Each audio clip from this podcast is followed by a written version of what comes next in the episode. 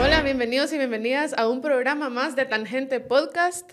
Hoy sucede algo que rara vez sucede y que creo que la última vez que sucedió era cuando éramos radio y nos llamábamos, fíjese que, que Daniel Herring y yo hicimos un programa juntos, solo los dos, y en esa ocasión hicimos un debate acerca de la batalla de los sexos. ¿Te recuerdas, Dani? Sí, claro que me acuerdo. Eh, y desde esa vez no habíamos vuelto a tener el agrado de compartir un programa nada más. Qué bueno que conspiramos para que solo estuviésemos nosotros dos y nadie más de ese equipo que se pelean por estar aquí, pero que nos sobran a, en, gran a la medida. hora de la hora, no, sí.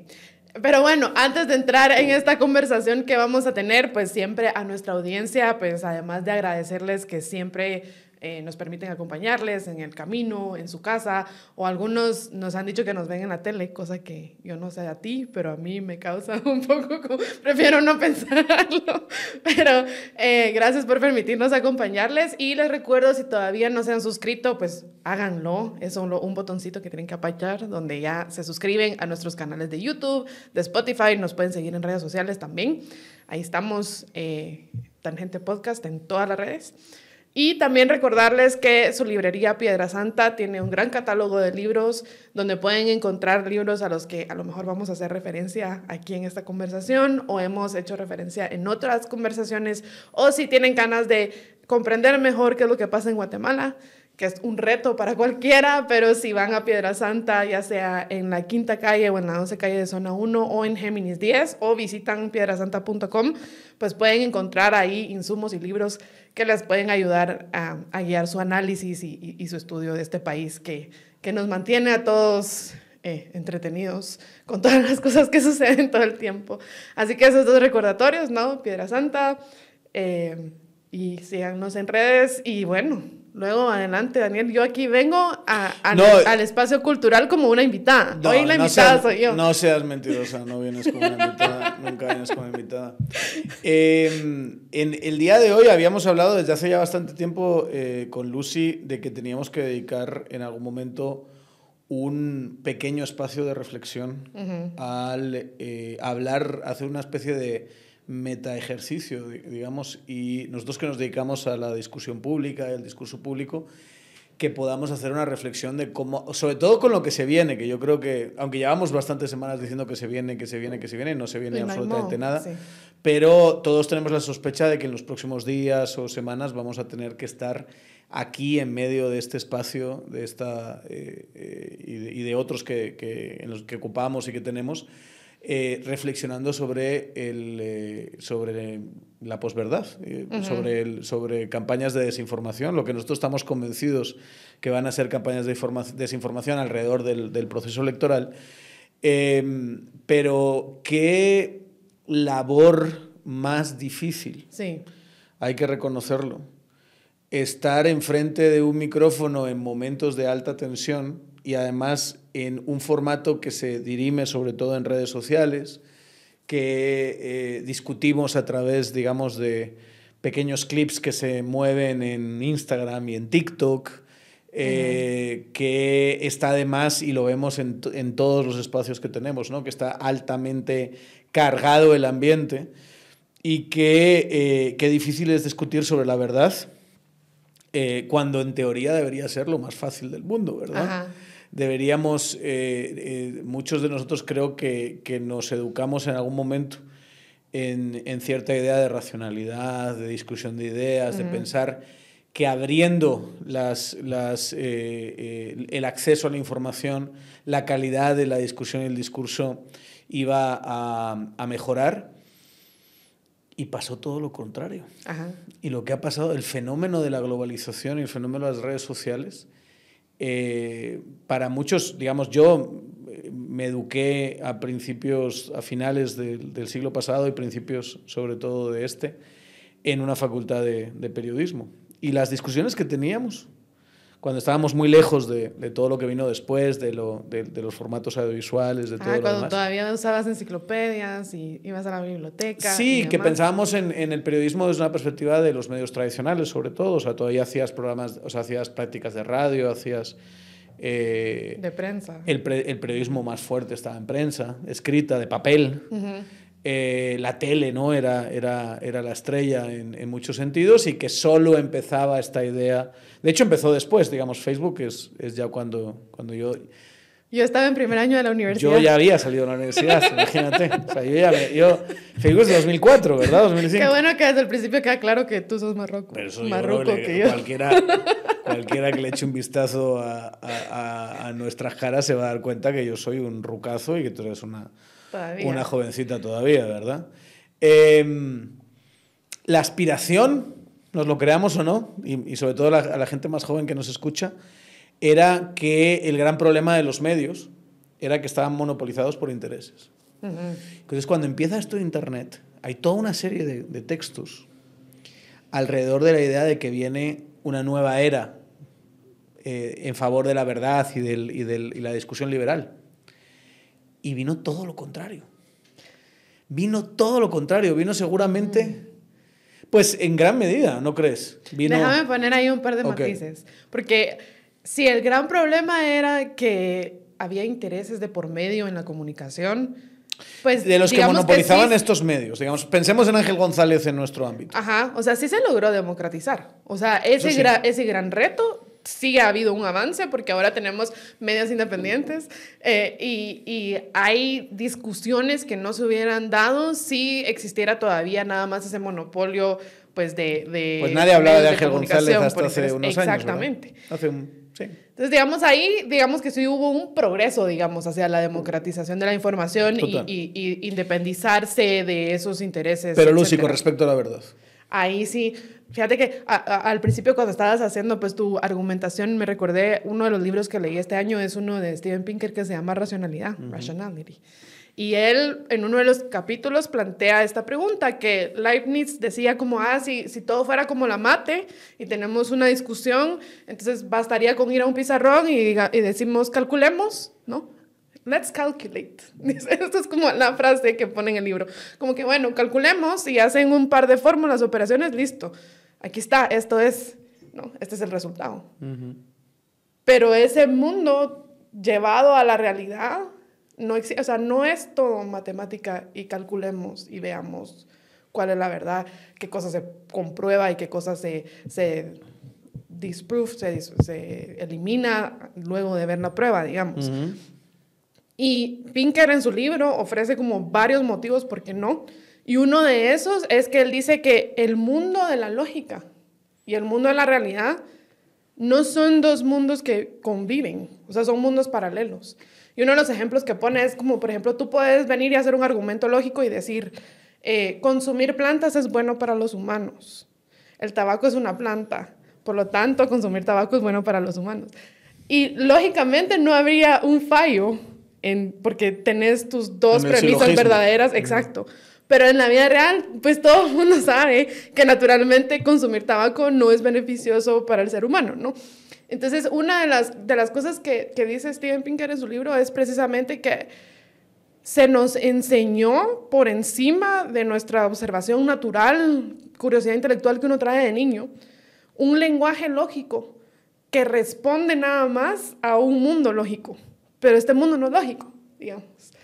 Y luego todo el tema que tú decías, otra de las razones por las que él dice que no podemos sentarnos y decir, calculemos, ¿va? a ver quién tiene la verdad en la mano, es justamente esto de que no todo es blanco y negro. Y tú mencionabas al principio como esta polarización también que hay, que por ejemplo hay cosas que, que tienen sus grados, ¿no? Hay, hay, ciertos grados de verdad.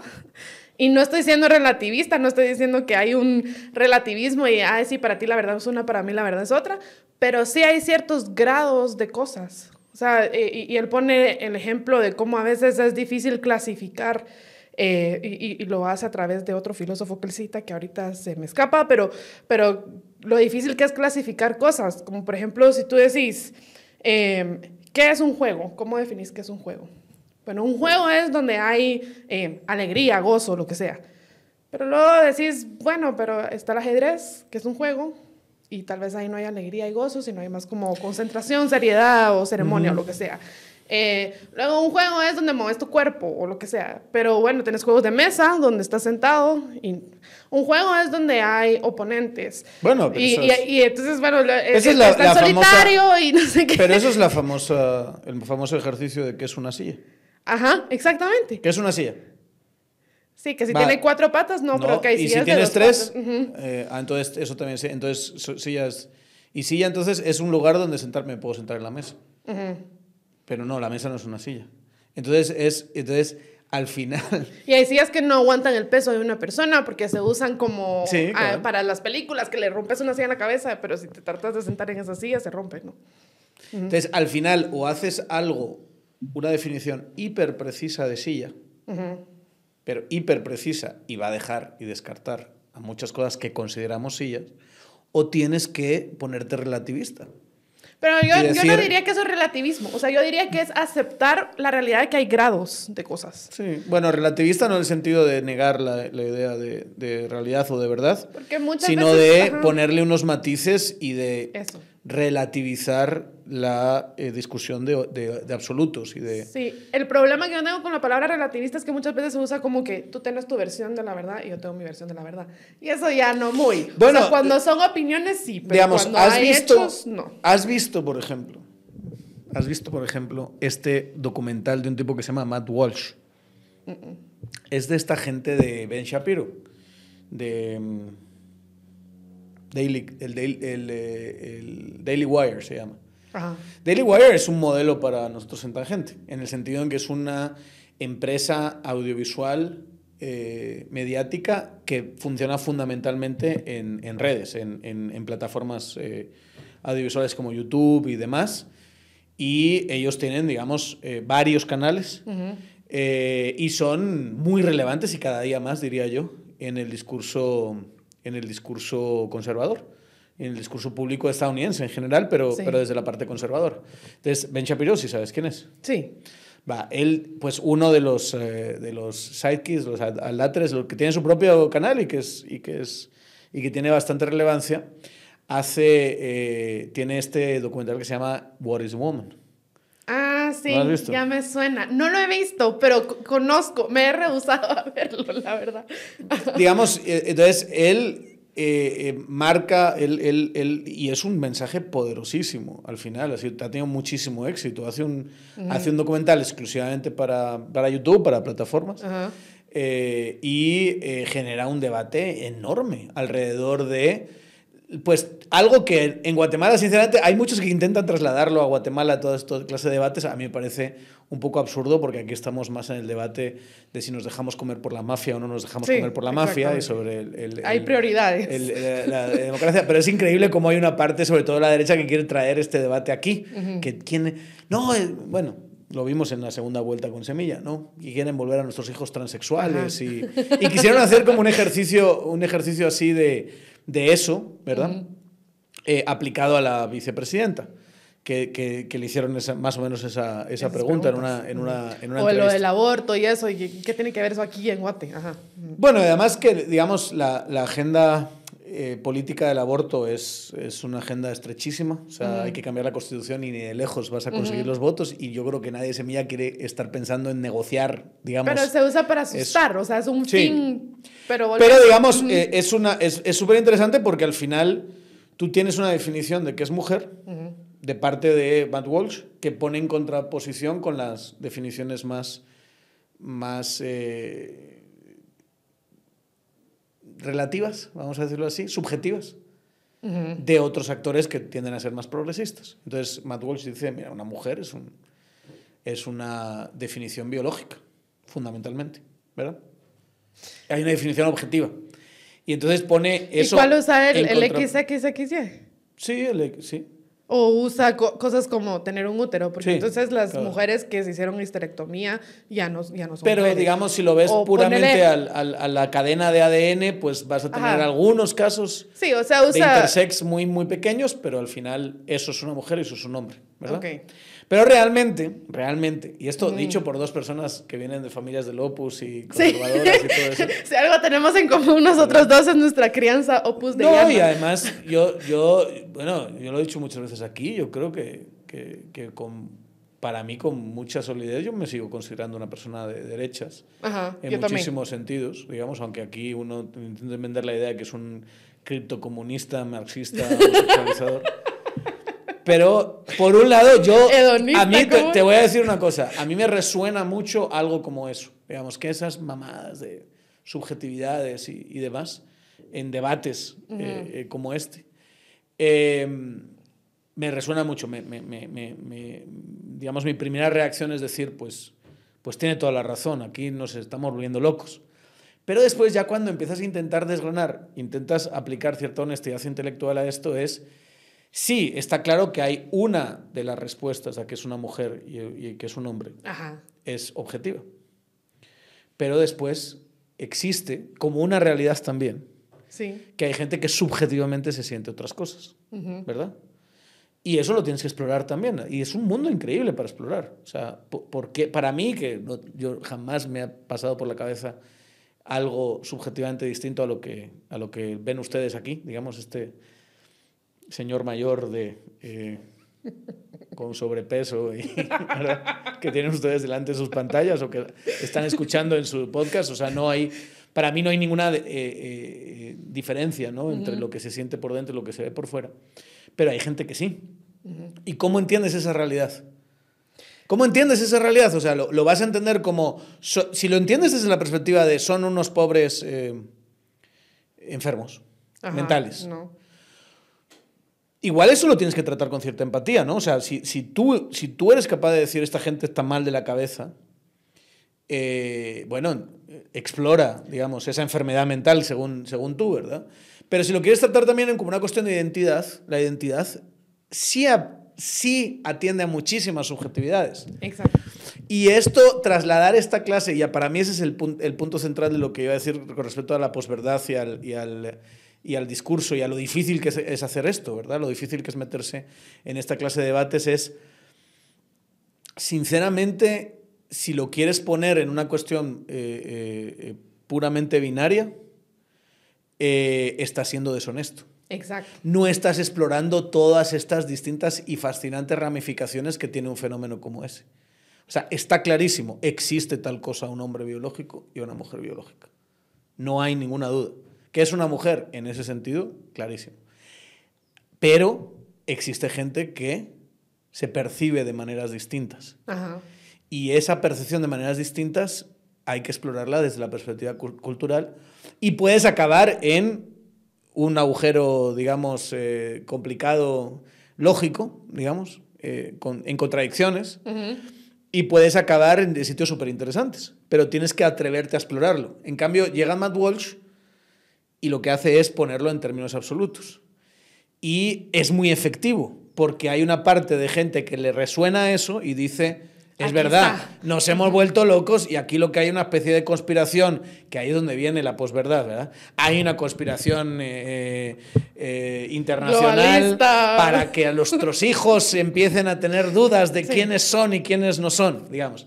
No, hay toda una, una reflexión humana alrededor de la identidad y la identidad es algo subjetivo y es algo muy complejo. Y es algo que puede volverse más complejo en la medida que tienes sociedades más abiertas, pero también en la medida que tienes lo que se llaman problemas postmaterialistas, digamos. Esta clase de cosas no las piensas cuando tienes hambre y cuando estás en guerra. Sí, y cuando, cuando ya alcanzaste la modernidad te puedes dar ese lujo. en cambio, cuando somos aquí todos una banda de fresas hablando en podcast, pues empezamos a explorar esta clase de cuestiones. Y ahí es donde yo creo que se vuelve y se ensucia el debate hasta límites insospechados, ¿verdad? Y es por el objetivo del mismo debate, porque suponete, tú aquí estás diciendo que esto le resuena a ciertas personas y estas personas lo agarran de bandera, y es porque estas personas están escuchando para juzgar y no escuchando para despertar su curiosidad, aprender, De hecho, explorar, fíjate, eh, qué bien que lo dices. Hay una escena de este, de este documental que, insisto, mi primera reacción esta- estaría de estar de ese lado, donde tienes al típico profesor progre, que es que a mí me, me genera hasta reacciones, eh, sí, emocionales, esa clase. Porque tuve, yo me peleé muchísimo con mis profesores progres, muchísimo. O sea, fue así, di- digamos, yo era el, había una... Eras el insoportable. Yo tenía barba en una de época universitaria, me, había una profesora que me llamaba el talibán, ¿verdad? Porque yo le, le estaba todo el rato... Eh, en esa época se volvieron famosos los talibanes. como vocación talibana. Sí, y de cuestionar y de no sé qué. Y, y, era considerado, y por eso me hace tanta gracia lo que, me, lo que dicen de mí eh, ahora, ¿verdad? Porque yo era considerado un, un derechón en mi clase, digamos, cuando, cuando estaba con estos, sobre todo con estos profesores progres. Pero realmente lo que hace Matt Walsh en esa escena es que el tipo está explorando todas estas como cómo te sientes, qué percibes, ¿verdad? O sea, cómo, hay gente que sí tiene un problema de identidad, eh, no un problema, sino que tiene una identidad distinta y que no eh, le aplican, digamos, subjetivamente esa clase de categorías. Em, y que sí, tiene, sí hay una cuestión de que te sientas, lo que sea que te, que te dices que te identificas, ¿verdad? Y creo que podemos poner otros ejemplos más claros. Pero ves a Matt Walsh que solo está así como escuchando y lo que quiere es sacar el clip donde le pregunta qué es una mujer y qué es un hombre y que no sepa contestarlo como de esa manera binaria y, biológica. Y eso es para mí deshonesto. Porque si te quieres meter en esa profundidad, entonces explora de verdad esa, profundidad. Sí, o sea, no, no le da chance de, de, contextualizar, de decir sus argumentos ni nada, sino al revés, el clip. Al revés, no le interesa la contextualización que le hace. Y entonces hay un momento en que pone el, el documental, a, o sea, lo que le está contando lo pone a, a, un ritmo, a una velocidad más alta. Entonces ves al, profesor. Sí, totalmente. Y el otro así. Pero que es una mujer.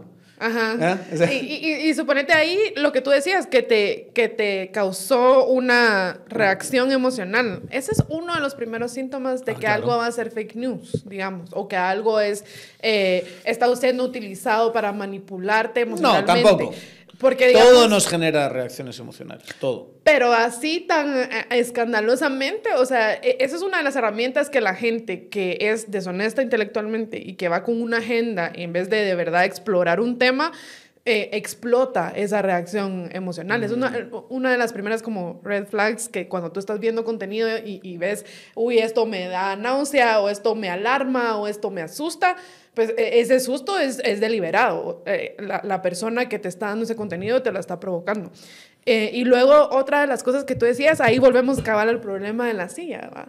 O sea, es lo mismo, así como tenés tus sillas de cuatro patas, sillas de dos patas, sillas de una pata, sillas sin patas, o lo que sea. Eh, igual tenés a la mujer biológica que es XX y luego tenés otro tipo de mujeres. Y eso, ¿sabes que ese prejuicio, cómo se explota y, y, es bien fácil caer en él. Creo que en otro episodio, no me recuerdo de qué estábamos hablando, que hablamos de Deirdre McCloskey, ¿te acuerdas? Sí. ¿Qué, ¿Qué, episodio fue? No me acuerdo. Bueno, pero es maravilloso. algún episodio donde estuvimos Daniel y yo también. Es maravilloso. Hablamos de Deirdre McCloskey y ella es una economista, historiadora, ¿es? ¿No? Ajá. Es una, es una mujer, es, es, una genio absoluta. Ella es una mujer trans, es decir, nació Donald McCloskey y ahora es Deirdre McCloskey. Sí, que yo lo llamaba Douglas y tú me dijiste que era Donald. Es Donald. Toda Ajá. la razón. Donald. Ajá. Entonces... Eh, y fue muy tardío. Sí, e, e, ella este ya había publicado un, él era papers, un, digamos, un señor... Eh, Profesor. Eh, tenía hijos, hijos, hijos mayores. Uh -huh.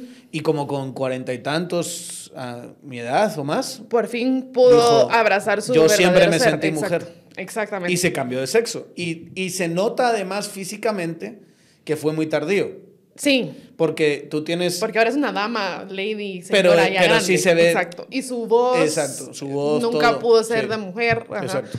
Eh, y, y, encima tiene problema de, de, de, pronunciación, no sé cómo, tartamudea y, y, ella te lo dice de entrada. Te dice como, si, si te desesperas porque yo hablo de esta sí. forma, pues mejor no, no platiquemos. Pero qué seguridad, qué seguridad en sí, en sí misma, ¿verdad? Ah, totalmente. Lo, Lucy y yo lo sabemos porque la conocimos, eh, la conocimos en la Marro y, y, fue genial, para mí una de las mejores visitas. Sí.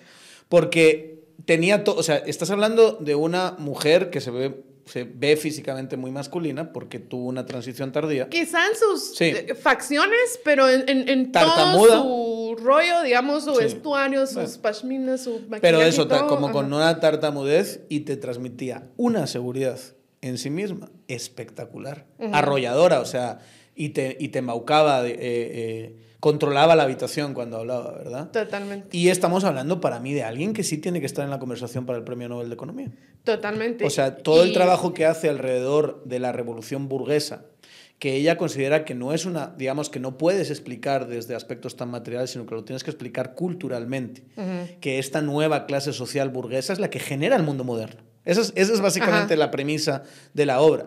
Y te lees eso y es una cosa increíble, es maravillosa. Puedes estar más o menos de acuerdo, puedes discutir como con todo, pero estás hablando de una, de un de una nivel intelectual solidísimo, ¿verdad? Y la traía a colación. Y, y, ah, perdón, quitarse el, sombrero con la Marro, que teniendo la, la, la Marro la clase de alma conservadora que tiene, y la tiene.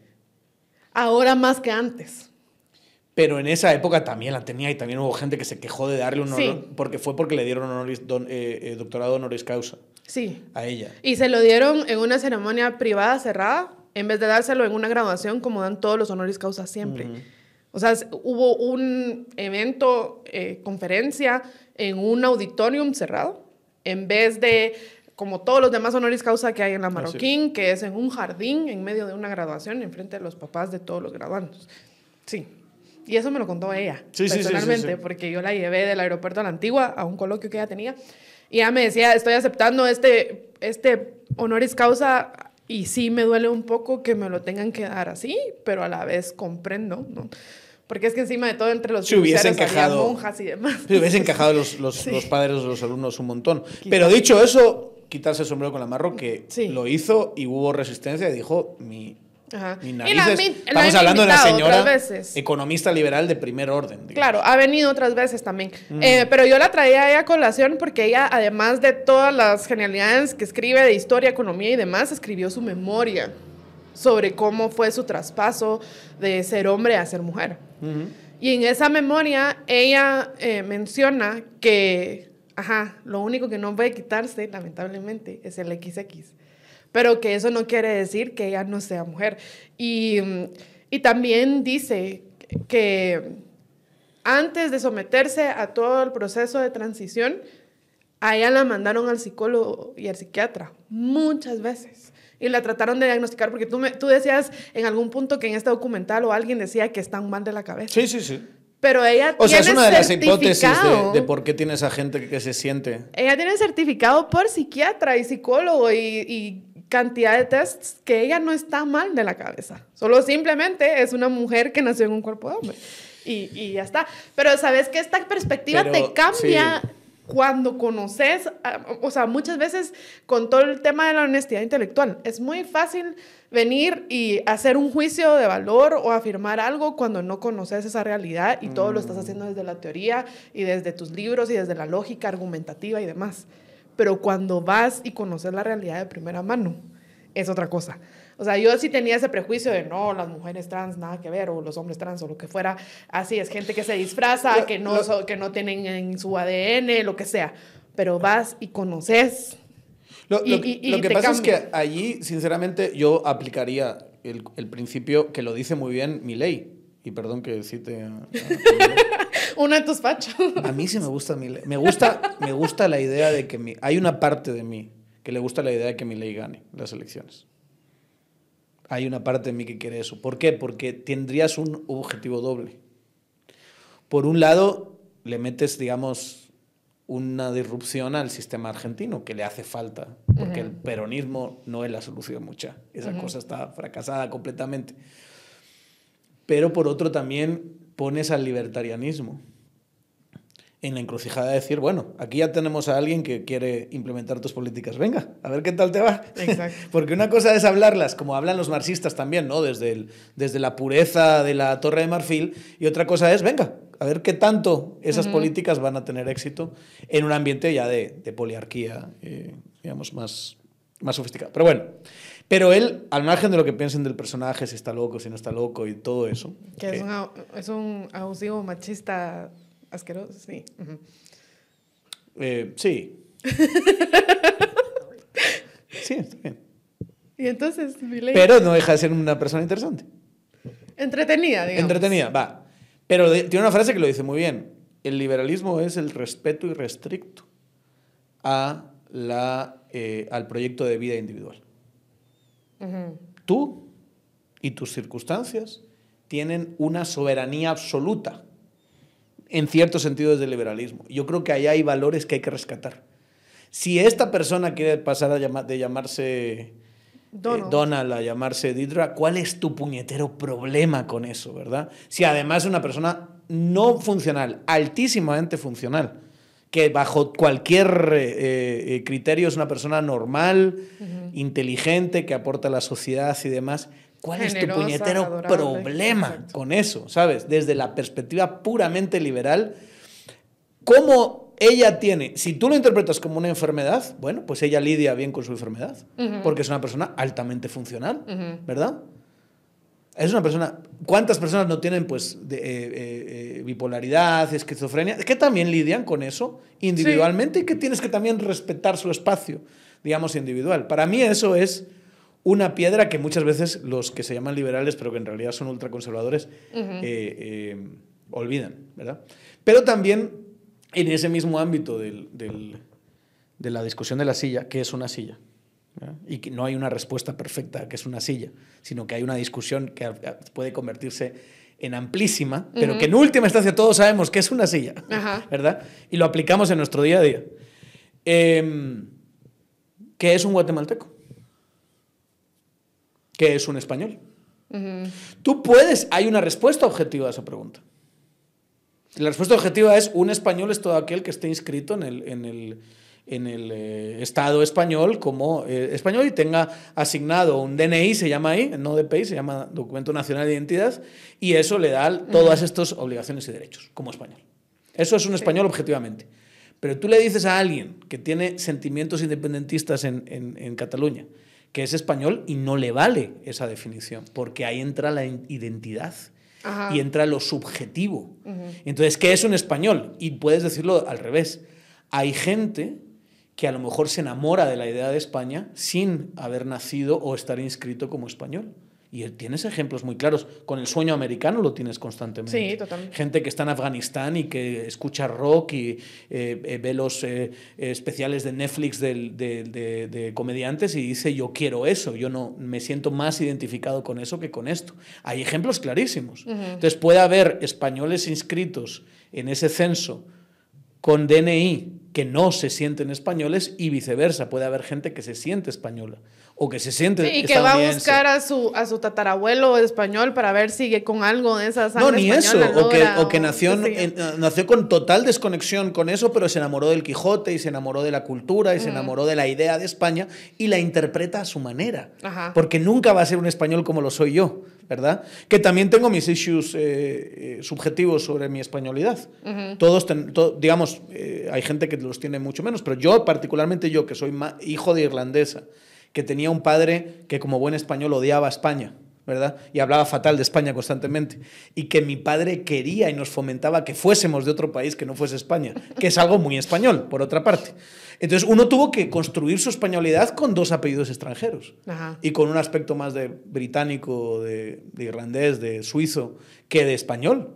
Y así me, a mí me llamaban el extranjero en- en el colegio, Ajá. ¿verdad? Yo era, esa era mi, era mi, eh, que es curioso que como me... O como- sea, has, has sido un extranjero en todos lados. pues no, al final patria. no, porque uno es español y es muy español, ¿verdad? Pero entiendes lo que te quiero decir, o sea, esa clase de, de- de- de- Cuando ya te metes, o sea, está la definición de que es un español, Ajá. ¿sí? Y luego está toda la parte de identidad. Y en un país como España, que tiene serios problemas de identidad Sí. y que lo estás viviendo ahora mismo en, en el discurso español, entras dentro de otra clase de profundidades, donde la definición de qué es ser un español, qué es ser un americano, qué es ser un guatemalteco. Hay gente en Sololá que quiere separarse de Guatemala, que a lo mejor no se siente de En Guatemala. O en Shela. Hay gente que se siente tan poco guatemalteco que se quiere largar del país y ser otra cosa, ¿verdad? Eso tiene que ver con una discusión de identidad que no tiene nada que ver con dónde naciste, quiénes son tus padres y qué clase de DPI tienes. Es una discusión muy fascinante. Y, Y- creo que con el tema este que estábamos hablando aplica lo mismo. Incluso antes de, de toda esta discusión moderna que tú estás teniendo, ya se tenía la, esa famosa, y aquí voy a aparecer puro huizache, ¿va? Pero ajá, el ius soli y el ius sanguine, Claro. que si sos de un lugar porque naciste en él o si sos de un lugar porque tienes sangre de ese lugar. Y Pero tus esa es la parte jurídica. son- ajá, exacto. Pero aquí cuando ya te metes en la parte identitaria, ¿qué eres? ¿Qué soy ahora que llevo 16 años que cumplí ayer en este país? Ajá. Cuando vuelvo a España, Y que tus hijos son guatemaltecos. sí, y que vuelvo a España y ya no es tu casa. En serio. Esto, esto es algo bien... bien... Ya, no, ya no llamas a las películas por su nombre en español de España. En fin. Para mí Die Hard siempre va a ser la jungla de cristal. Siempre va a ser la jungla de cristal.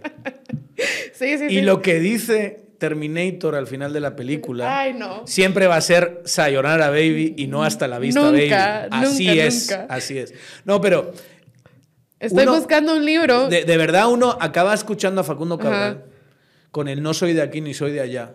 Y hay una parte de eso, y estoy convencido que nos escuchan muchos migrantes en Estados Unidos, y estoy convencido que tienen esa sensación. Seguramente. que al final, cuantos más años pasan y más tardo en volver otra vez a España, que estuve en, en- en la- en las navidades pasadas, más llegas y dices, sí, o sea, soy, soy de aquí, pero ya no tanto, no es como antes, ya, no, ya, ya te sientes como incómodo con algunas cosas, ya no, ¿verdad? Ya no te es conectas. ese famoso río de Heráclito, que no puedes cruzar dos veces el mismo río, porque ya cambió el río y ya cambió la persona. Y ya tienes otra clase de identidad, tu identidad es, Ajá. tu identidad es fluida en ese sentido. Totalmente. Entonces vuelves y dices, sí, pero ya no, ya, no, ya no entiendo las bromas como las entendía antes, las referencias culturales cambian, ya te choca como te hablan los españoles, incluso a mí, ¿verdad? Que llevo tanto tiempo al- a la cosa suave que llegas al, de la, al guardia civil. No te que dicen está por en- favor ni gracias. Nada. Sí. Y a mí me gusta eso, pero al mismo tiempo lo ves así como ya distante. Y entonces empiezas a, a- entiendes que tu identidad es fluida. Y entonces ahora es, pues sí, ahora ya soy un poco chapín también, ¿verdad? Cada día más. Bastante. Y cada día te vas inyectando más de chapinismo y luego vuelves aquí y dices, nunca seré del todo aquí. Porque si algo aprendí de mi madre irlandesa es que nunca llegó a ser española. Aunque lleva en España muchos más años que yo, ¿verdad? Yo en España viví 26, ella lleva viviendo, ¿qué? 45 años. Ajá. Nunca será española del todo. Siempre hay una, una brecha, pero le pasa lo mismo. Vuelve a Irlanda y dice, "Pues, esto ya no es mi casa. Sí. Ya no soy de aquí. Es como, como eh, todo esto de la identidad. Hay un libro fabuloso de Benedict Anderson que se llama Comunidades Imaginarias. Donde él dice o, o menciona este fenómeno donde cada, digamos, cada comunidad crea su patria imaginaria, por así decirlo, donde tú te identificas con algo. Y, y una nación puede llegar a ser incluso un club, pues, digamos, un club de deportes o una banda de, digamos... La iglesia maradona- maradoniana, Sí, cabal, una religión, esa es tu identidad. Cabal. Ser de boca Sí, sí, es sí. una nación en sí misma, ¿verdad? Y quería volver también a esto que mencionabas de, ay, sí, qué fácil es hacer economía desde tu torre de marfil. Que el, el, el mismo pecado aplica para los marxistas Ah, sí. como para los eh, liberalistas, digamos. 100%. Y- y- Libertarios, digamos. Una de las primeras cosas, ajá, libertarios. Una de las primeras cosas que te enseñan en esas clases de economía es el homo economicus, ya sabes. Ujú. Que supuestamente el hombre y la mujer, o sea, la, la persona humana es racional y toma sus decisiones en función de beneficio versus eh, costo-beneficio y entonces lo que te beneficia, eso decidís. Y por eso es que no hay intercambio injusto, porque si no le hubiera beneficiado a la otra persona, entonces no hubiera habido intercambio, etcétera, y todo lo demás. A mí, al principio, te he de decir que sí me causó como cierto escepticismo eso, porque yo decía, bueno, yo soy bien impulsiva, eh, eh, muchas veces he hecho intercambios donde yo salí perdiendo, ¿no? Pero que en el momento los hice por un impulso o lo que fuera, ¿no? Y entonces al principio no muy. Pero luego es tanto el rollo que no, pero es que eso, eh, a- así es como se hace economía, ¿no? Y que entonces para poder eh, diseñar economía, etcétera, tenés que partir de la premisa o el axioma de que existe el homo es. Pero luego viene behavioral economics o economía de la conducta. Y te demuestra que el Homo economicus tal vez te No sirve para diseñar la economía de los unicornios, porque el ser humano pues es, tiene sesgos cognitivos, su- sus juicios pueden ser imperfectos, es impulsivo, eh, también se deja llevar por las emociones, etc. Entonces al final hay muchos economistas ahora que te dicen que diseñar una economía o, o estudiar la economía o, es- o analizar economía partiendo del axioma de que todas las decisiones son racionales y miran costo-beneficio, quizá no es lo mejor, sino observar bien cómo es la conducta humana en la realidad, Mm. en, en- en el mundo real, no en el mundo lógico. Pero para ser justos, a lo mejor quien, quien te dio clase eh, en esa clase introductoria, digamos. Sí, eh, totalmente introductoria. Se fue, se fue muy al modelo neoclásico.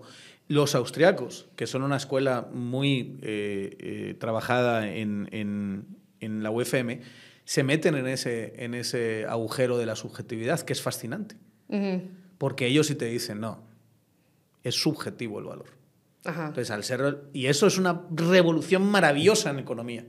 Al ser subjetivo, entras dentro de otro ámbito. Y el mismo Mises me- menciona al que estaba de moda en su época, era Freud, ¿va? Decía, no, pues Freud dice que es por esto. Yo no me voy a meter en eso. Yo solo lo considero que es subjetivo y que el valor lo marcas tú.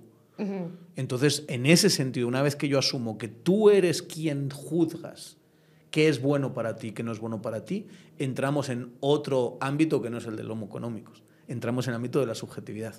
Lo que pasa es que si te metes en el agujero de la subjetividad, entras dentro de este maravilloso, pero complejísimo y dificilísimo discusión de qué son las cosas, ¿verdad? Y acabas en lugares que dices a veces, bueno, voy a, voy a volver a hacer reset porque, no, porque he acabado en un sitio absolutamente absurdo, ¿verdad?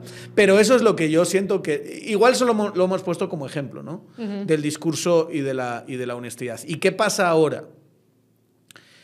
Que lo ideal sería meterse en todas estas esta clase de detalles, ¿no? Ajá.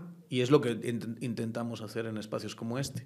Pero un espacio como este no está aislado, está dentro y conectado a, a la circunstancia del momento. Y A entonces, realidad, entonces, en ese ámbito nos podemos hablar de estas cosas y cuál es la palabra que le surge cuando nos escuchan decir todo lo que hemos dicho en estos minutos eh, dentro del discurso público guatemalteco. Chairos. Porque te clasifican ahí. No es que te tiraste y empezaste a hablar de esto y del otro, eres un chairo. Entonces, para mí una de las cosas más difíciles, si te digo la verdad, y lo sigue siendo, es una especie de sombra que nos va a acompañar toda nuestra vida, es, por ejemplo, discutir alrededor de la CICIG, ¿verdad? Yo creo que hay muchísimas discusiones que se tienen que tener sobre el modelo CICIG, lo que pasó, los casos, las víctimas, por supuesto, los errores, los aciertos, todo eso. Pero en vez de tener esa, desmenuzar esa clase de debates, que ojalá algún día lo podamos tener mejor y podamos Ujú. entrarle a todo más eso, civilizado. la el discurso acaba siendo polarización por, polarizador porque es o sí o no. Y si yo te digo la, la verdad, eh, eh, eh, cuando uno, yo me enfrenté a ese dilema, eh, en ese momento estaba, estaba en la tele, ¿no? que son todos los ataques del, eh, a la CICIG en 2017, ¿no? y acaba siendo sí o no, acaba siendo what is a woman, digamos, es esto o es esto. Entonces, en última instancia, casi el mundo, entre comillas, te obliga a decir sí. Porque el no, o sea, yo puedo ponerle todos estos matices a lo que está pasando ahora y a lo que es- está haciendo esta institución que implementa una política pública y como toda política pública la tienes que analizar fríamente, no tienes que, ¿verdad? Pero hay tanto implicado aquí que si me obligas a decir sí o no, me pongo aquí y digo sí. Ajá, Porque la alternativa cuál es, ¿verdad? O la razón por la que este grupo está atacando a esto, ¿por qué es? Y entonces acabas atrincherándote un poquito en, en- en ciertos, pu- ciertas posturas que te acaban, digamos, arrastrando a este mundo polarizador donde no quieres estar. Tú quisieras estar en un debate sofisticado sobre, eh, el- el- el- pues, intentar diseccionar culpas, hablar de las complejidades del, del tema y demás, pero no. ¿Eres chairo o no? ¿Estás a favor o estás en contra? Ah, bueno, si nos vamos a poner así, pues estoy a favor. Sí. ¿Verdad? Sí, y, y eso es eh, producto de la sobresimplificación. O sea, al final estás reduciendo un tema a sus últimas consecuencias del sí o no. Y estás sobresimplificando algo que es muchísimo más complejo. Digamos, que tiene, que tiene sus matices, que tiene eh, sus luces y sus sombras y que, y que toca pues hundirse y, y profundizar y demás. Y o sea, no le quiero llamar pereza mental, pero sí por lo menos es una destreza cognitiva mucho más baja que discutir bien todo, digamos. Yo no sé si cuando tú dabas clases usabas el- la taxonomía de Bloom. Yo siempre he sido fan de esa taxonomía donde te da como las escalas de cognición que puede alcanzar una persona. ¿no? Y entonces al principio son cosas como recordar, comprender, aplicar y así te vas va, a analizar. Y, a- y hasta el tope está cosas como evaluar o cuestionar y finalmente pues crear algo nuevo. ¿no? Y, y cuando estás así con el sí o no, casi que es una de las primeras destrezas de pensamiento, porque es decir como, bueno, quiero recordarme, lo bueno es esto, lo malo es lo otro, tú dónde estás. Y al final se vuelve nada más un tema de, de, tribalismo, de cuál es tu equipo, ponete tu símbolo de los colores de tu tribu Así yo sé si tu tribu es buena o mala y entonces me ahorro el conocerte porque entonces yo con la tribu de los chairos no quiero nada o con la tribu de los fachos tampoco y lo que sea. Y te sacan de la tribu. Y la realidad es mucho más compleja que qué colores estás usando. Eh, Pinker dice que al final las ideologías se han vuelto religiones seculares. Es como la gente lo que quiere es dogma, mandamientos y que le digan esto, esto es bueno, esto es malo e incluso quiere la culpa, ¿no? Porque es como, ay, no, me siento culpable porque eh, me pareció simpática una mujer trans y eso no debería de parecerme simpático, no, porque es, eh, así, ah, si, si, no, soy chairo. ¿no? Solo a la tribu opuesta le parece simpático una mujer trans. Bueno, yo creo que, que, hay parte del problema, con, concretamente con ese problema de las mujeres trans, que tiene que ver con otra clase de deseos y sentimientos ocultos de cierta gente. Puede ser. De verdad. O sea, las reacciones alrededor de la homosexualidad, tal y tal, son tan viscerales que solo las puedes... Y hay una obsesión tan grande de parte de ciertas personas que solo la puedes eh, entender, creo yo, desde la perspectiva de... Lo que pasa es que a ti medio te llama la atención eso. Y te llama tanto la atención que te, te sientes así y reaccionas de esta manera, digamos, binaria y, y, demás. O sea, ese es tu puñetero problema en muchos casos. O sea, no hay, yo creo que no hay nadie más agresivo contra esta clase de cosas de, que la gente que de verdad tiene ciertas emociones que debería, debería sacar, ¿no? ¿Viste, la, ¿Viste la, una... Yo me puse muy triste con una noticia de un de un pastor en, que era alcalde en Alabama, ¿la viste? Ah, sí, y que, y que descubrieron que hacía... Ajá. Tenía era transvesti, no, no era transexual. No lo sé. Tenía algo dentro de, sí. Tendría algo dentro de sí. A lo mejor era transexual en el sentido que siempre se sintió... Y no ha, no ha hecho su transición todavía. Exacto, siempre se sintió. Pero lo que era ante los ojos de la sociedad era un hombre que era un líder comunitario que había venido de las, era pastor de iglesia y que en ese pueblo de Alabama, creo que era, se había vuelto tan eh, relevante que acabó siendo alcalde. Entonces, eso era su vida. Tenía hijos, tenía, ¿verdad? Mujer y tal. Y luego tenía esta otra faceta que quería explorar. Y era su feminidad o sus, esas clases de emociones. ¿En qué forma? No lo sé. Eso solo, él lo puede responder. se vestía de mujer, tenía un, una... Eh, Peluca Sí, pero tenía unas redes sociales con un, alter ego. Eh, tenía, digamos, en esas redes sociales compartía cosas eh, pues sexualizantes, entiendo, y demás. Eh, un medio lo descubre, lo saca como el alcalde de nuestro pueblo está esto, un medio conservador, y el tipo acaba suicidándose dos, dos tres días después. Y uno lo piensa y dice, hablando del respeto irrestricto del eh, proyecto humano individual, ¿sabes? Y esa especie de soberanía absoluta. Hay un, grupo de rock que, que, fue fundamental para mí en la adolescencia, se llamaba Extremo Duro en España, ¿verdad? Y, eh, y, hay, una, hay, un, hay un álbum de ellos que se llama Yo Minoría Absoluta, ¿verdad? A mí siempre me ha parecido que es un statement del, del liberalismo, esa idea, yo minoría absoluta, o sea, e, esa es la, la minoría más minoritaria y yo tengo este proyecto de vida. Ojalá esa persona hubiese podido tener un proyecto de vida donde, ¿qué más da, hombre? Que se pusiese unas bragas de vez en cuando y no acabar en un suicidio, ¿no? O sea, y que no acabar en una especie de... ¿no? Que hubiese podido tener esa capacidad de canalizar eso. Eh, ¿Y qué más da? O sea, no está haciendo daño a nadie, ¿verdad? Eh, y ahí es donde viene lo desinformador, ¿no? Que, que, eso está asociado directamente a depredaciones eh, sexuales y, dejen en paz a nuestros niños y todas esas estupideces que realmente pasan con el cura de la iglesia y pasan con, con, con alguien que se viste de mujer, pero vamos, no, no creo que sea porcentualmente eh, distinto. De hecho, diría que, que porcentualmente es más, más, más estás más a riesgo con los curas, perdón. O con, con, alguien de tu familia. Con alguien de tu familia, claro, sí. papá. Sí, sí, sí. Que normalmente tienden a ser eso. Sí. esa clase, las depredaciones se tienden a dar en esos en esos eh, espacios de, eh, en corto. ¿no? Pero, pero digamos, o sea, qué triste que esa persona no pueda, no pueda eh, expresarse así, ¿verdad? Por, precisamente por estas discusiones binarias y, y, y, si eres esto, entonces tienes todas estas connotaciones.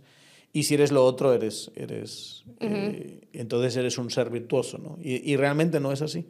Realmente no, o no debería ser así, creo yo. Digamos, porque esa persona no, no hay ninguna razón para que eso haya sido razón para suicidarse. No. ¿verdad? Sí, es, es lamentable. Y, y, eso es un caso, una vida, pues. Pero ¿cuántos casos más no habrá? El, el, caso es, volviendo otra vez al, al, al, al debate más amplio, uh -huh. Como que todas esas circunstancias nos obligan a posicionarnos así, en vez de ver todas estas complejidades. Pero ahí es donde viene la valentía de rehusarte a clasificarte así y a sobresimplificar las cosas también. Sí y no. Pero si solo te voy a plantear esto, y lo digo ya desde esta perspectiva, desde mi visión personal, ¿no? Yo a veces sí siento que, que hay algunas posturas que uno ha tenido uh -huh. que han sido más como, aquí están mis santas narices, yo me posicioné así y prefiero, ¿sabes?, morir con las botas puestas, porque en última instancia, uh -huh. si me pones en lo binario, elijo esto, ¿sabes? sin haber contemplado, a lo mejor haber absorbido información del otro lado que tenía cierto sentido. Uh -huh. ¿Verdad? O sea, ¿no crees que, por ejemplo, cambiar de postura es eso? Estar abierto a que te seduzca una opción que a lo mejor no contemplabas antes. Pues más que seducción, yo creo que se trata de ver la nueva evidencia. O sea, si, si hay evidencia nueva que comprueba que tu postura anterior es equivocada, pues tenés que tener la valentía de reconocer, en vez de ah, sí, ya me di cuenta que, que, que, no era así la cosa, pero con tal de permanecer en mi tribu y parecer consistente y no me quiero tragar el ego de decir, eh, cambié de opinión, ¿no? Yeah. Eh, eh, al final tenés que, tenés que tener esa valentía. O, o, yo creo que es cobardía el, que, el escudarte en tu no. Yo esto fue lo que dije y, y entonces ignoro y, y hasta haces como una ignorancia deliberada de decir toda esta información para mí no cuenta, eh, todo esto no es cierto y, y, empezás con tus argucias lógicas de tratar de encontrarle validez a todas las cosas que no tienen nada que ver. O sea, mejor venís, te tomás un two shot de tequila para agarrar valor y admitís como, bueno, ante esta nueva evidencia. Pero, pero siendo, digamos, lo, lo voy a decir por mí. Pero, pero, te tiro la pregunta. porque el shot de tequila lo dije, porque si ah. va a tomar tequila, primero que tome Paris Mart. No me, no me cachaste. porque hay cosas que son subjetivas en la vida, pero el objetivo es el hígado. Ajá, ahí está. El objetivo es el hígado. Uh -huh. Y, y con Party Smart puedes protegerlo mucho mejor, ¿no? Sí, y además que te ahorras la resaca el día siguiente. Pero no eso, te duele la cabeza. Y eso es lo, digamos, es el beneficio de corto plazo. Adicional, pero piensen sí. sobre todo en que estás, cuando te tomas un Party Smart, estás protegiendo tu eh, hígado eh, porque estás haciendo que, tú, eh, que el alcohol, y eso sí es objetivo, eso no hay ninguna discusión, no, uh -huh. no, hay, no hay matices, tu eh, hígado es el que procesa el alcohol y si lo procesas mejor, tu hígado va a estar mejor y eh, por lo tanto las consecuencias de haber eh, eh, bebido a largo plazo pues son mucho menores. Entonces estás apostándole a la salud y si encima al día siguiente beban agua también al, al, al mismo tiempo, al mismo tiempo de tomarse su traguito, beban sus buenos, su buen litro de agua, digamos, justo antes de dormir y van a estar mucho mejor. Pero si te has tomado tu parte Smart, por supuestísimo. Y además cuidas tu bolsillo porque es barato, lo encontrás en farmacias y supermercados, ¿no? Y encima es patrocinador de Tangente. Entonces, ¿qué más quieres para ir a comprar tu parte Smart? ¿verdad? En todo eso. ¿Pero qué me ibas a decir? Sí, es verdad, ¿no? La, lo hizo mucho mejor, eh, eh, mucho mejor Lucy que yo. Yo así como, sigamos en el tema. No, pero volviendo a eso, digamos, ¿qué, qué te quería decir yo?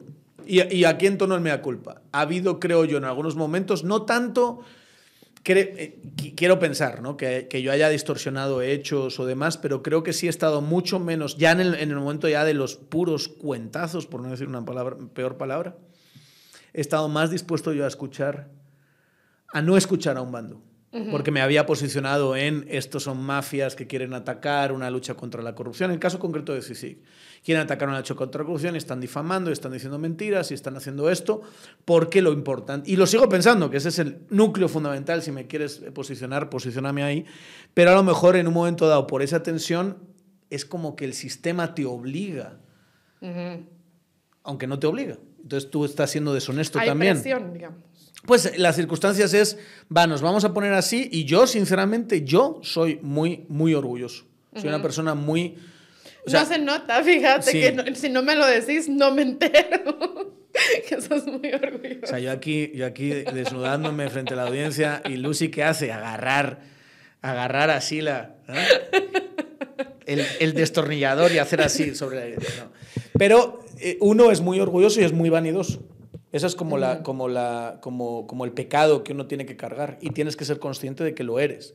Y en medio de momentos de alta tensión, en un momento dado, en algunos casos, te han venido con cierta evidencia y dicho, seguro que eso son mierdas que está diciendo los otros para desprestigiar, porque en última instancia lo que quieren es bajarse en la lucha contra la corrupción que los está desnudando. y, en, y, y, creo que en algunas cosas teníamos que, o yo tendría que haber sido más abierto a escuchar algunos errores que claramente se cometieron y algunas víctimas que claramente existieron en ese proceso. Y es que eso es, o sea, parte de la honestidad intelectual viene acompañada de humildad. El, el, famoso yo solo sé que no sé nada, el, el, método científico que te obliga a ver las pruebas y bueno, todo es una hipótesis al final. Y si se comprueba bien y si no se comprueba, pues analizas igual los resultados y, y, y buscas algo que se acerque más a, a, a, la realidad, ¿no? Este profesor Robert Wright, que tiene un podcast también. Eh, tiene un libro que se llama Non-Zero, que es Ajá. buenísimo. Sí, sí, Ajá. sí. él, él dice que uno de los mejores ejercicios que puedes hacer para evitar el tribalismo es retar a tu misma tribu. Yeah. O sea, atreverte de vez en cuando a cuestionar y a ser abogado de diablo de tu propia tribu. Mm. Y, y, además que eso mantiene tu tribu saludable, digamos.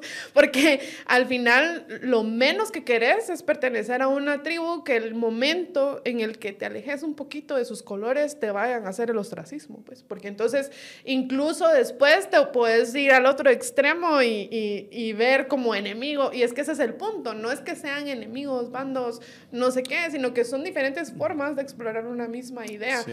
Este autor Jonathan Haidt también dice que lo que pasa con la polarización es que sacralizamos diferentes cosas. O sea, al mm. final unos demonizan una cosa y sacralizan otra, pero al final todos quieren, o sea, al final todos quieren que la humanidad viva en paz y haya respeto y, y demás. O sea, depende. Cier Depende, porque en medio de estos, de estos, eh, de estos, de estas luchas, sí hay clarísimamente para mí una banda de criminales que lo que quieren es proteger sus, sus, sus, intereses, sus intereses, personales. Ajá. Sí, bueno. Y ahí es donde es difícil, por ejemplo, digamos, uh -huh. eh, Roberto Alejos, que estuvo aquí en nuestro podcast, tuvo a Méndez Ruiz. Ajá, eh, en, su podcast, en su podcast. Sí. Y, uno, y uno, digamos, a mí me mandaron varios mensajes, seguro que a ti también, y, y creo que a la cuenta de Tangente también la taguearon, diciendo por qué no tienen a Méndez Ruiz, por qué no hablamos con Méndez Ruiz. Eh, eh. y yo, sinceramente, sí, sí me quedo pensando, pues a lo mejor esa es la forma de hacerlo. Pero después, otra parte de mí dice, no, no hay, no hay discusión con esta clase de gente. O sea, ¿en qué momento, digamos, nos criticaron mucho algunos por haber tenido a Álvaro Arzú aquí? Uf, y a Portillo, a Portillo, y a Taracena. Y... y... yo sí entiendo, yo sí entiendo que hay una, hay una discusión que tener, o sea, no es, porque yo no tendría a Méndez Ruiz aquí, porque más, o sea, no lo reconozco como un actor honesto. Uh -huh. No lo reconozco como un actor honesto. Pero has tenido gente aquí que ha venido a una entrevista que uno juzgando como persona oyente, digamos, porque en estas entrevistas estás tú con alguien más, eh, pero yo como espectadora he juzgado que la persona que te está hablando te está dando pura paja. Sí. O sea, no me creo ni la mitad de lo que te está diciendo. Sí, pero digamos, eh, eh, y ahí es donde está, es difícil trazar esa línea, ¿verdad? O sea, ¿estoy yo dispuesto a, a, a sentarte en a la sentarme mesa. en la mesa con alguien como él? Yo creo que no. Yo no, y creo que él tampoco. ¿Verdad? Uh -huh. ¿Por qué? Porque yo no lo considero, lo considero un actor más bien delictivo. Eh, en mi muy personal y subjetiva forma de verlo. Pero algunos dirían, pues, delictivo también es Portillo, campeón. ¿Por qué te enfrentaste con él, no? Si este hasta, hasta, hasta condenado estuvo y ha hecho, ha hecho daño a mucha gente y, y te escribía gente, mira cómo hablaste con él, por qué tal y te empieza a contar, digamos, cómo le arruinó la vida a tal persona y mensajes que te uh -huh. puedes recibir, digamos, en, en mensajes privados en tus redes sociales de gente contándote sí, esto. Y sobre y otros dice, invitados también, solo para que sí, no. no, no, sienta... no, sí, por poner un ejemplo, digamos. Sí. O, o, lo ladrón que era Taracena y los negocios que ha estado. O sea, me llegaron todo tipo de mensajes alrededor de eso, ¿verdad? Eh, ¿Dónde pones la línea? Uh -huh. No es una crítica, digamos, es más una invitación a, a que hablemos eh, de estas cosas. Yo respeto mucho que Roberto lo haya hecho, ¿verdad? Eh, pero creo que hay una parte en la que dices, pues yo considero que si hay, hay alguna gente a la que hay que taparle completamente la, la, la voz, porque uh -huh. son actores deshonestos y criminales. Y es que ahí, es, ahí no, es donde tú decís... ¿Verdad? O sea, ahí está el debate. Ajá, hay un debate ahí porque tú decís, mm. ¿cómo combatís la desinformación y los fake news? Exacto. ¿La combatís exponiéndola y diciendo, esto es desinformación? ¿O la combatís silenciándola, dejando de replicarla, que se entierre? O, la, o sea, hay diferentes escuelas también ahí. Y yo creo que es un poquito en combinación. Yo no tendría, o sea, creo que no tenemos que abrir eh, espacios aquí con cierta gente. O sea, hay cierta gente que te, que te escribe desde cuentas anónimas diciendo que formas parte de una conspiración judeo-masónica para homosexualizar y transexualizar y neomarxistizar y materialistizar a los guatemaltecos y te están pagando y todo esto es un chiringuito que está pagando, vete a saber qué multimillonario que odia a la humanidad nos vamos a sentar a hablar con eso. O sea, tiene sentido decir, mira, mm, eh, te, traigo aquí solo para decirte que no estoy transexualizando a nadie con lo que hago, ¿verdad? O simplemente dices, paso de ti, porque eres absolutamente irrelevante y no tiene mucho sentido hablar de ti.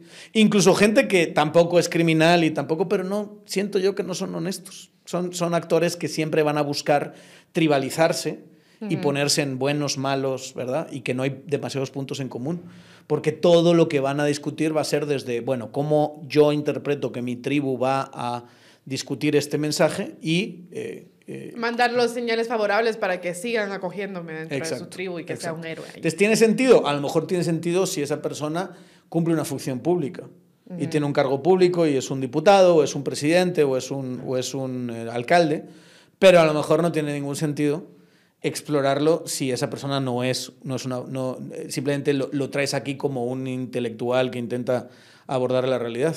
Pero también lo estoy haciendo desde una perspectiva muy subjetiva. Estoy descartando a esa persona porque a mí me parece que hace eso. Yo estoy convencido que hay mucha gente que le parece que yo hago lo mismo y que tú haces lo mismo, ¿verdad?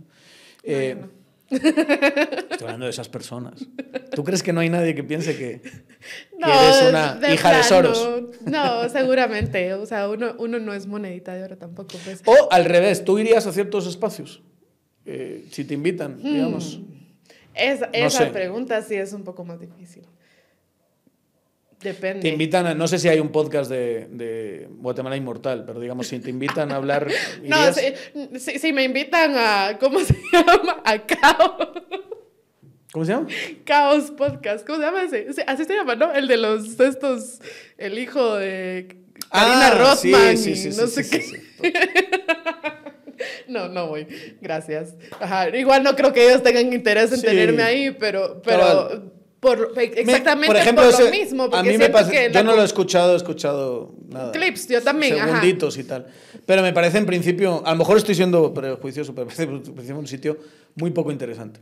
Ajá, Tanto para ir o, gente muy poco interesante para traerla aquí y hablar. O sinceramente. Sea, yo te digo, no iría, no tanto por el tema ideológico, que ellos pues tendrán su rollo ideológico que es bastante distinto al mío, sino más porque pues número uno, que aburrido. Pero, pero fíjate, eso es una buena palabra. ¿Es ideológico o es otra cosa? Porque el debate que hemos puesto como ejemplo es el de alrededor de la CICI, que creo que es donde más polarizado ha estado en los últimos 10 años esta sociedad. ha sido, de hecho, han sido como 8 años de polarización fuerte, especialmente a partir de 2017. O sea, son, son ya 6, 5 eh, años de fuerte polarización en torno a CICIC sí, CICIC no. ¿no? Eh, ¿Eso era ideológico? Para mí no. Eh, a lo mejor soy un pendejo estúpido al que la CICIG y todo lo que hubo alrededor le engañó, pero vilmente. Y realmente se había una, una agenda para destruir la soberanía guatemalteca, etcétera, etcétera. Pero para mí, la discusión en torno a si esta persona es un ladrón o no, o si el caso está bien planteado, o si tiene que haber una lucha contra la corrupción eh, de tipo penal o no, en el sentido estricto tradicional de ideología no, no es un debate ideológico. Es, otro, es un debate de política pública, es un debate de nociones del Estado y de lo que tiene que hacer, es un debate quizá de estrategia política, pero no es un debate de derechas o izquierdas. Yo creo que la derecha y la izquierda puede estar de acuerdo en que hay que perseguir criminales y, demás. Eh, creo yo, a lo mejor me engañaron y... sí, totalmente. Pero volviendo a esto, de que si me invitaran hipotéticamente a, este rollo, em, yo veo mucha esta gente, y, y, de nuevo, solo es, quizá puede ser hasta prejuicio, porque solo he visto pequeños clips que le mandan a uno a veces en contra de su voluntad, pero yo lo que noto mucho en esta gente es que es gente que vive del sesgo de confirmación. O sea, nada más están ahí para ver quién hace eco de lo que ellos ya creen y decir, sí, esto es así. No, esto no es. Es, es, es un sesgo de confirmación andante. ¿Y de qué me sirve tener una discusión o una conversación con una persona que nada más quiere confirmar sus propios sesgos y no me permite como explorar curiosamente eh, su punto de vista y demás? No dirían lo mismo de nosotros. No dirían lo mismo de Tangente. O sea, tú tienes a gente diciendo Tangente es un lugar ultra chairo. Y lo creen de verdad. Y lo Porque creen... solo miran los episodios donde estás tú. No ven los de, no ven los de Lucy. No ven los de Lucy. Pero O los de entonces, Luis Miguel, o no los entiendes lo que quiero decir. O sea, ya hablando en serio. Pero yo no creo que yo sea full sesgo de confirmación y tú tampoco. O sea, Pero hay que nos incluso así. hicimos nuestro episodio de que nos equivocamos. o sea, cuando hemos visto, Sí. digamos, evidencia, etcétera, estamos listos para corregir. Incluso yo acabo de hacer un programa de todo el tema este de las Olimpiadas, del Comité Olímpico y demás. Y yo ya estoy lista para recibir la crítica, la he recibido y, y- y estoy de acuerdo que debimos haber sido más contundentes con la corrupción que hubo en la administración anterior y que debimos haber mencionado la influencia de Miguel Martínez y que, y que hubo ciertas carencias en ese episodio. Ok, Pero en- yo en no el- sé si esta gente... En el Aguirre se llamaba, ¿verdad? El- Ajá. el- un mega. Exacto. Y eso no lo mencionamos Pero en el episodio. Y a mí se me escapó para andar pensando en, en nuestros atletas no van a ir a En, las el nuevo, en Lo los nuevos la- ladronazos, ¿verdad? Lo debía haber mencionado y acepto la crítica, le agradezco a la, a la gente Ajá. que en los comentarios me lo puso, pero yo no sé si esta gente de estos otros podcasts estarían listos para decir, voy a poner un ejemplo que, bueno, no importa, ya, Ajá. las consecuencias vendrán. Dilo. Carmina Valdizán, ponele. Que viene y, dice con toda esta cosa que se hizo viral de los ancestrales, ¿no? Ella viene y dice que ancestrales como Neandertal, etc. se vuelve viral ese clip. La gente viene y le corrige y le dice como, no, incluso hubo unos tweets donde le citaron referencias y le pusieron, usted debería de leer esto, etcétera, etcétera. ¿Qué pasa? Saca luego una columna y en vez de decir, gracias por las lecturas, ya leí, ya me informé, ya entiendo por qué esta gente elige Sí. llamarse ancestral, porque es su elección, ¿no? Y ya entiendo la carga de la palabra y, y- y cómo pues incluye todas estas lecciones antropológicas y demás. Y por lo tanto, pues no vuelvo a comparar ancestral con neandertal, no vuelvo a emitir mi juicio eh, distante sobre un tema que no conozco y prefiero informarme mejor, pero no, la columna no fue así. La columna fue para doblar la apuesta y decir, no me gusta la palabra ancestral. Y encima, en, en, en uno de los párrafos pone algo así como, yo no sé por qué, se nota que no sabes, mamadita, no lo tenías que escribir, se nota que no lo sabes Que- porque no leíste que volviendo- lo que la gente te recomendó. Volviendo a la primera pregunta, ¿no? ¿Qué es una mujer? ¿Qué es un guatemalteco? ¿Qué es un español? ¿Qué es una silla? ¿Verdad? Bueno, volviendo a eso. Hay una parte que es, sí, es objetivamente es esto, esto, esto, y luego aquí tienes como complicaciones conceptuales. Pero hay otra que es, papito, ¿quieres ser catalán? No, yo antes era así, yo antes era, pues aunque no te guste, hijo de tu madre, tu pasaporte dice español, ¿ah? Come mierda. Colonialista. Cat- catalán del Barça. A mí esas cosas sí me ponen como la gran P, ¿verdad? Pero yo creo que con la edad y la vejez, cuando llegues a mi edad, lo entenderás. Va, si quieres llamarte Didra, yo te voy a llamar Sí. Didra. Porque tú quieres llamarte así. Y yo te veo y digo, "Pues ese señor parece más Donald, ¿va? Pero fíjate que eres Didra y para mí eres Didra. Y si tú quieres eso y, y- y es respetar tu dignidad y quieres que te diga que eres, que eres catalán y que no te tire así la realidad, porque es una realidad, digamos, porque es una realidad biológica que, que, que Didra es un hombre biológico. No te lo voy a restregar en la cara, por respeto a ti. Exacto. ¿Te quieres llamar ancestral? Llámate ancestral. Yo te voy a llamar por respeto a, a todas esas complejidades. Y además estoy de acuerdo que cuando te las explican, dices, sí, tiene sentido. O sea, si hay, si hay algo que explorar ahí, pero sobre todo, aunque tú racionalmente creas que se están equivocando, pues a lo mejor por respeto tienes que llamarlos así. Y no entrar en esa clase de debates estúpidos. Yo te digo la verdad, ni me acabé esa columna. Me pareció una tontería tan grande. Pero es y la el clip actitud- y el clip no fue no fui capaz tampoco de terminarlo porque me da una hueva. Pero es una actitud Tan grande esa. intelectualmente deshonesta. Porque es yo justifico mi forma de pensar Y en vez de yo exploro la realidad. Exacto. Pero tonta sobre todo y- y, poco sofisticada. y poco- ahora ya que vemos todo. Pedro Trujillo con este de que si son acarreados la gente que viene, eh, señor, vaya un día al MP. Señor. Es que todavía le debo respeto, o sea, sí. Sí. ese señor no ha sido de respeto. No sé. Tú tendrás tus cabreos ahí con él. No, yo no. Pero voy a que. a Yo, que- yo tengo que decir, yo tengo un sesgo con Pedro, porque fue mi jefe y fue un, un jefe muy entrañable. Entonces, pero pese a, pese a que no, no, quizá a lo mejor estemos un poco eh, distantes ahora mismo y, y- y no estemos de acuerdo en muchas cosas, yo no puedo ser objetivo con Pedro, porque es como, pues es casi como un día, casi como... Pedro es una persona muy cariñosa y muy, muy, muy paternal y a veces era un, era un, era un hermano mayor, a veces un hermano pequeño, ¿verdad? Porque, porque se agarra... Lo que sí, Pedro, es que eso de que, que Pedro es racional y tal. Pedro es una persona muy emocional y lo es en, en su grandeza y sus, y en sus miserias, como las tenemos todos, ¿verdad? Sí. Eh, y, es, eh, y es de verdad, aunque usted, muchos de, los, de, la, de la audiencia de, de Tangente no lo crea, Pedro es una persona entrañable. Y cuando ves cómo trata a sus hijos y cuando ves la, la clase de bondad que tiene, eh, eh, conocerlo así es...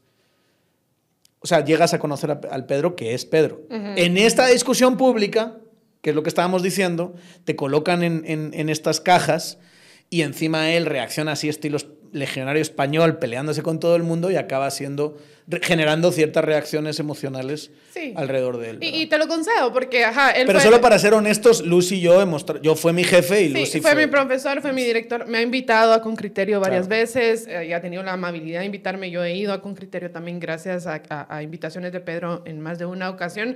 Ajá, eso te lo concedo, pero ambas personas pueden habitar en el, el- el mismo cuerpo, digamos. Este Pedro entrañable y, y- y buena persona y este Pedro que viene y dice que la gente que viene es acarreada. Y que entonces ahí lo intelectualmente honesto sería ir al fondo de las cosas. Exacto. Y si no tienes evidencia para probar eso, deja de afirmarlo. Y nada, te cuesta ir un día a Gerona, yo he ido varias veces, y conocer a la gente y platicar con ellos, y ves lo clarísimo que tienen, por qué están ahí. O sea, ahí se te acaba tu argumento que son acarreados. O que miren el episodio Tangente, donde yo tuve el honor de tener aquí a, a Nictea, Luz Emilia, autoridades ancestrales, donde ellas con toda la claridad te dicen qué las trajo aquí, por qué quieren defender su democracia, y encima de todo son autodidactas. Yo cuando las llevé de regreso a Gerona en el carro les pregunté, ¿Cómo se han educado ustedes políticamente? Porque yo sí noté, pues, mucha claridad en sus argumentos, incluso más claridad que muchos alumnos que tuve en la universidad cuando yo di clases. y, y me dijeron, somos autodidactas. O sea, ellas solas van buscando cómo formarse políticamente y, y- y saben por qué están aquí. Ellas no son acarreadas. Y del otro lado también, creo que hay mucha gente que en el reformismo o en la izquierda o en la oposición, digamos, eh, y no son, digamos, no son sinónimos, son grupos eh, eh, amplios distintos, desprecian mucho, por ejemplo, miedos de, de gente asociada al sector privado. Ajá. Uno mismo lo ha hecho también, ¿verdad? Porque tiene ciertos, ciertas peleas ahí eh, viscerales de orgullo, de vanidad, también, ¿verdad? Con, con- con- con esa clase de, de grupos.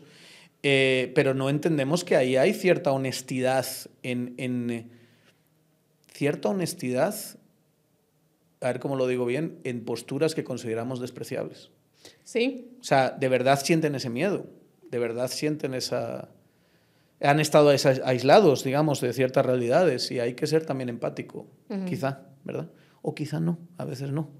A veces el cambio viene precisamente de confrontar y de, y de, y de chocar. De Eh, cuestionar. Y de cuestionar, ¿verdad? Pero es muy difícil, o sea, creo que, creo que una, una conclusión de este programa y de esta conversación que queríamos tener desde hace tiempo es, nadie tiene una fórmula para hacer esto. ¿eh? No. Nadie la tiene. Y no es una fórmula perfecta. A lo mejor la, la solución es traer aquí a Méndez Ruiz, a lo mejor la solución es no traerlo. Sí. Eh, a lo mejor la solución es ignorarlo, a lo mejor la solución es ab- abordar los- lo, lo que dice.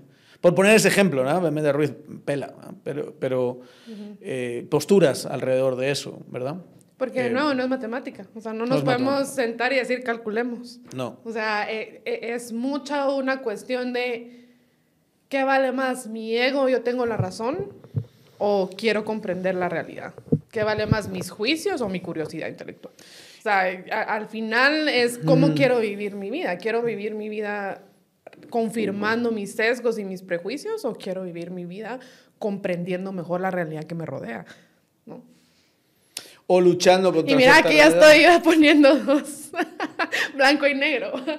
Obligame a matizar, por favor, Daniel.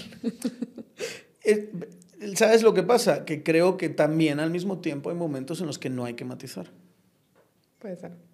O sea, hay momentos en los que está bien, dicho todo esto, colócame en este bando, porque estoy en este bando.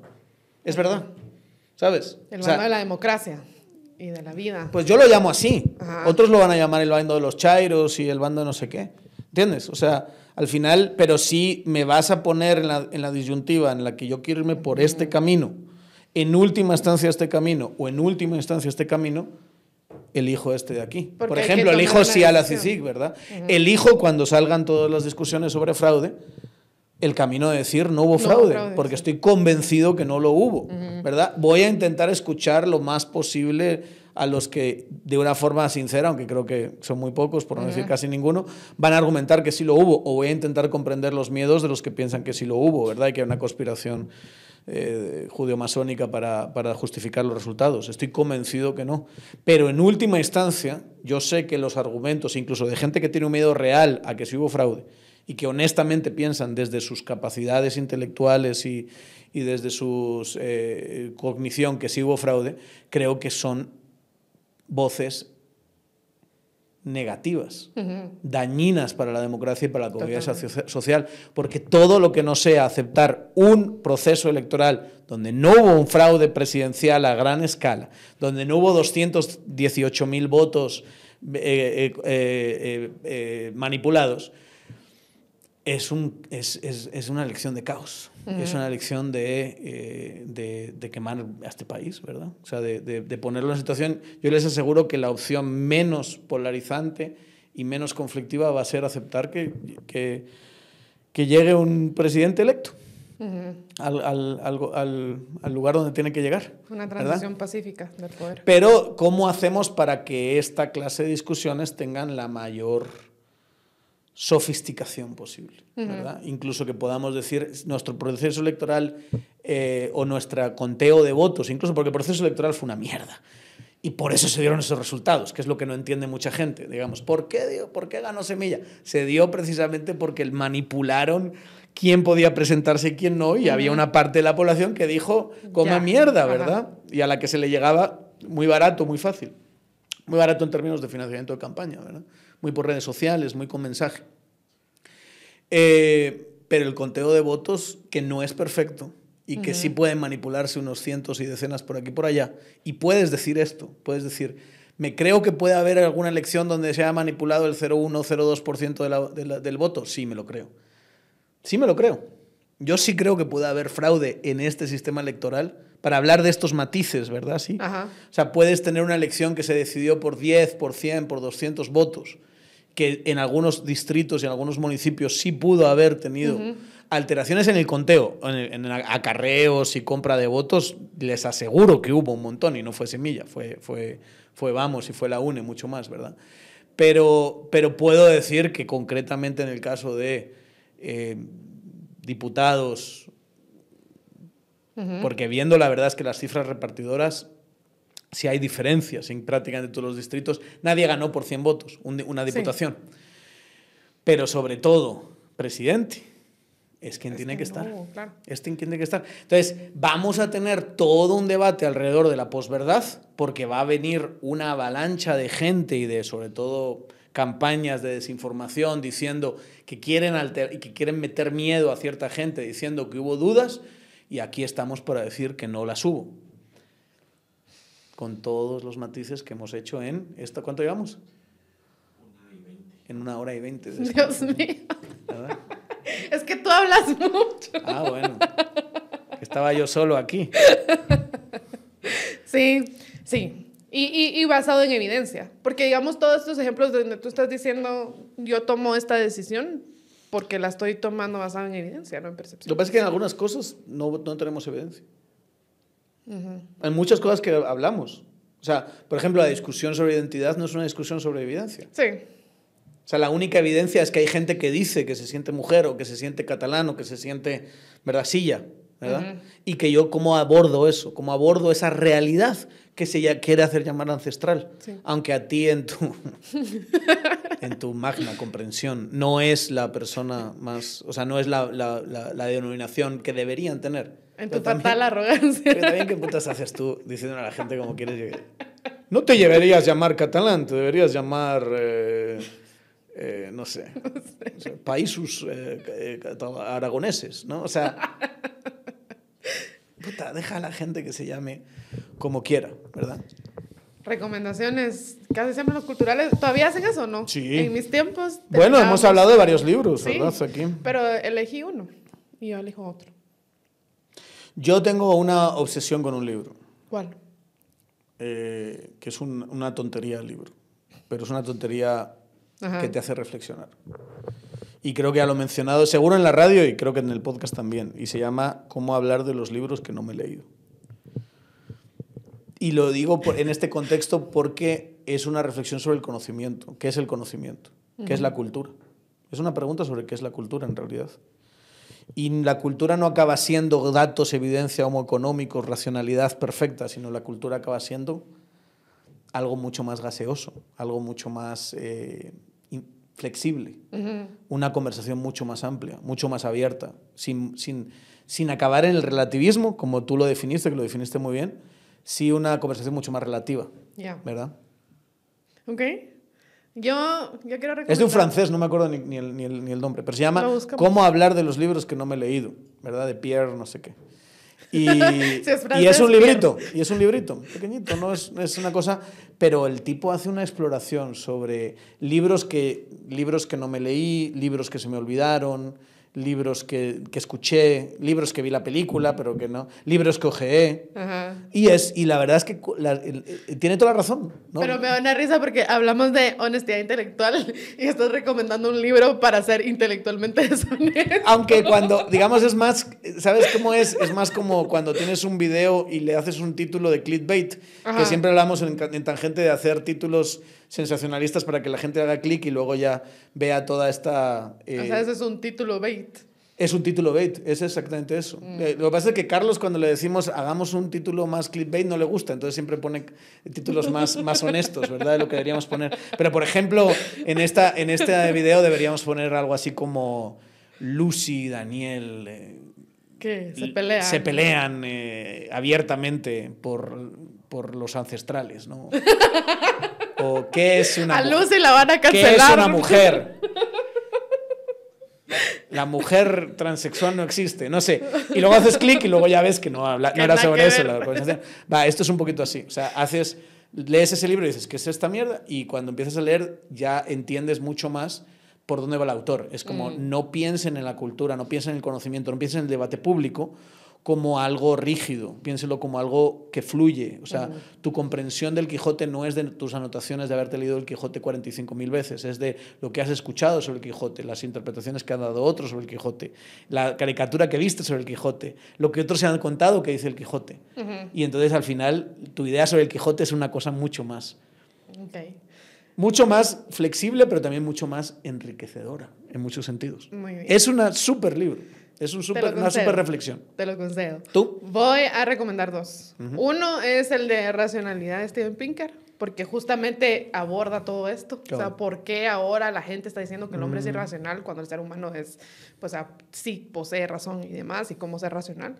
Eh, y el otro es este de Jonathan Haidt, el que habla sobre la satanización y demonización en la Por polarización. cierto, alguien mega llama- cancelado.